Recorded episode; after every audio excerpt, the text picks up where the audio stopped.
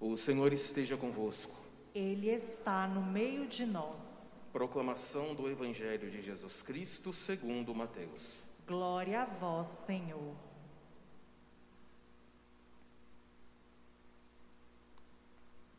Naquele tempo, quando Jesus chegou à outra margem do lago, na região dos Gadarenos, vieram ao seu encontro dois homens, possuídos pelo demônio, saindo dos túmulos.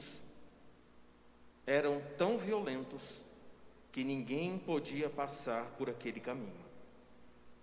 Eles então gritaram: O que tens a ver conosco, filho de Deus? Tu vieste aqui para nos atormentar antes do tempo? Ora, a certa distância deles, estava pastando uma grande manada de porcos. Os demônios suplicavam-lhe: Se nos expulsas, manda-nos para a manada de porcos. Jesus disse: Ide. Os demônios saíram e foram para os porcos. E logo toda a manada tirou-se monte abaixo, para dentro do mar afogando-se nas águas. Os homens que guardavam os porcos fugiram e, indo até a cidade, contaram tudo, inclusive o caso dos possuídos pelo demônio. Então a cidade toda saiu ao encontro de Jesus. Quando o viram, pediram-lhe que se retirasse da região deles. Palavra da salvação. Glória a vós, Senhor. Algum de vocês já presenciou um exorcismo? Graças a Deus não. É, vocês sabem que o exorcismo é, existe, só que são casos raros, mas existem. Tanto que nós temos até é, um manual de exorcismo para aqueles sacerdotes que têm autorização do bispo para fazerem então toda a ação litúrgica em relação ao exorcismo. Não é qualquer padre que pode fazer, tem que ter uma autorização expressa do bispo para poder realizar então um exorcismo.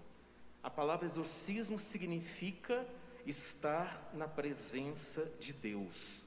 Então, quando um padre vai fazer um exorcismo com uma pessoa que está possuída, ela vai colocar aquela pessoa e aquele espírito do mal na presença de Deus. Foi o que aconteceu hoje. Esses homens eram tão violentos, eles estavam realmente envoltos pelos demônios. Tanto que em Marcos vai dizer, quando vão perguntar para eles, qual é o seu nome? Eles dizem assim: o nosso nome é Legião. Ou seja, eram muitos. Eu me lembro uma vez que lendo a biografia de Padre Pio, Padre Pio dizia que se nós pudéssemos ver os demônios, eles escureceriam a luz do sol. Vocês terem uma ideia.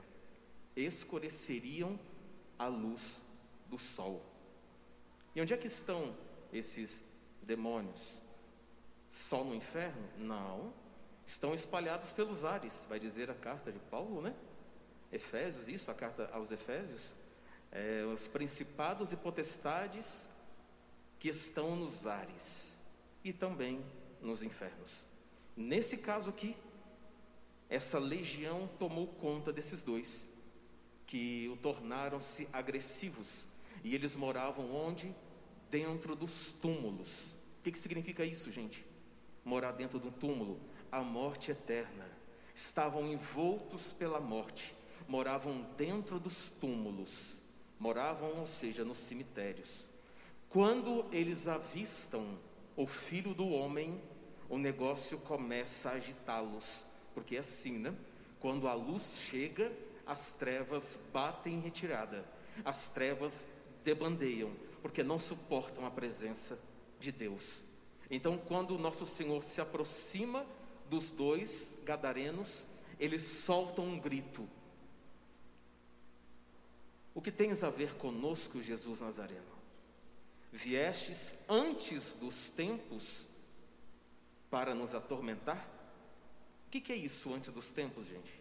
O juízo final. No juízo final, Nosso Senhor vai bater o martelo. E aí, eles continuarão a sofrer muito mais ainda os próprios demônios. E quando eles veem Nosso Senhor, eles entram em pânico. Pânico. Porque eles sabiam quem era aquele homem, o Filho de Deus. Tanto que a dor deles foi tanta, o pânico foi tanto, que eles próprios não queriam voltar para o inferno. Porque é como se fosse assim: se eles voltassem, é, sendo que eles não tivessem finalizado o trabalho, ou seja, levado aqueles dois gadarenos para o inferno também, eles seriam o quê? É, vamos dizer assim, né? Seriam malhados dentro do inferno pelos outros demônios. Tanto que ele fala: então manda-nos para os porcos. Quer dizer, até os demônios não queriam voltar, mas queriam ser mandados então para os porcos, ou seja, o porco, o sujo, o imundo, o pecado. Então Nosso Senhor fala: ide, e eles batam em retirada e vão para as manadas, e aí elas são precipitadas no inferno. O que, que quer dizer essa liturgia de hoje para a gente? Os demônios estão aí, ok. Mas o Senhor é muito mais forte do que eles. No momento que a gente menos esperar, Ele vai mandar todos, as manadas, os porcos, precipitarem nos abismos. Porque Deus é muito maior do que as forças do mal. Deus é muito maior do que toda a legião junta, do que todo o inferno junto, porque Ele é Deus e quem está com Ele não tem que temer nada. Quem está na graça de Deus não tem que temer nada, mesmo que venha um ataque. Porque vocês sabem que é assim, né? Por exemplo, quando a gente passa por uma grande conversão. Padre, eu não conhecia Cristo, agora eu estou conhecendo. Aí entra para a igreja, pronto, parece que o mundo caiu, né? Parece que o mundo caiu. Padre, mas minha vida não era assim. Pá, depois que eu entrei para a igreja, o negócio está vindo, está vindo, está vindo, está vindo. Mas é claro, a presença de Deus na sua vida incomoda a outra parte. Para cada ação vai ter uma reação. Então é claro que o demônio vai vir com tudo para dar uma lapada em nós. Mas não se preocupem, não. Nós estamos do lado de Deus. Eu estava lendo esses dias lá em casa a biografia de São Bento e eu li um pedacinho que realmente fala sobre isso, né? São Bento, ele tinha é, visões místicas. E dentro do convento dele, ele via muito demônio. Como que ele via o demônio? Ele percebia que quando algum monge ia conversar com o superior, para que o superior pudesse dar uma ordem para obedecer, o demônio cutucava para não obedecer, colocava um monge para brigar com outro, outro monge a rezar não conseguia. É até que um dia São Bento foi para a cidade. Quando ele chegou na cidade, na porta da cidade, ele viu o demônio sentado.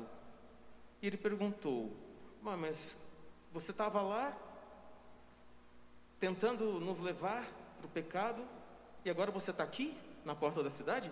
E o demônio falou para ele: Sim, aqui a cidade toda me pertence. Lá no convento ainda não. Lá vocês rezam. Percebem? Onde que o demônio atua? Dentro da igreja dentro das paróquias. Movimentos. Colocando um contra o outro. Animosidades, invejas, ciúmes, vaidades. O demônio faz isso. Coloca um contra o outro. Vai brigando aqui, vai brigando ali, é disputa de poder, para ver quem brilha mais, para quem sabe mais. O demônio é assim. Ele tenta dentro da igreja. Mas vai dizer Eclesiástico, né? Quando entrares para o serviço de Deus, prepara a tua alma. Vamos preparar sim a nossa alma, com orações, jejuns, penitência e a devoção à Santíssima Virgem.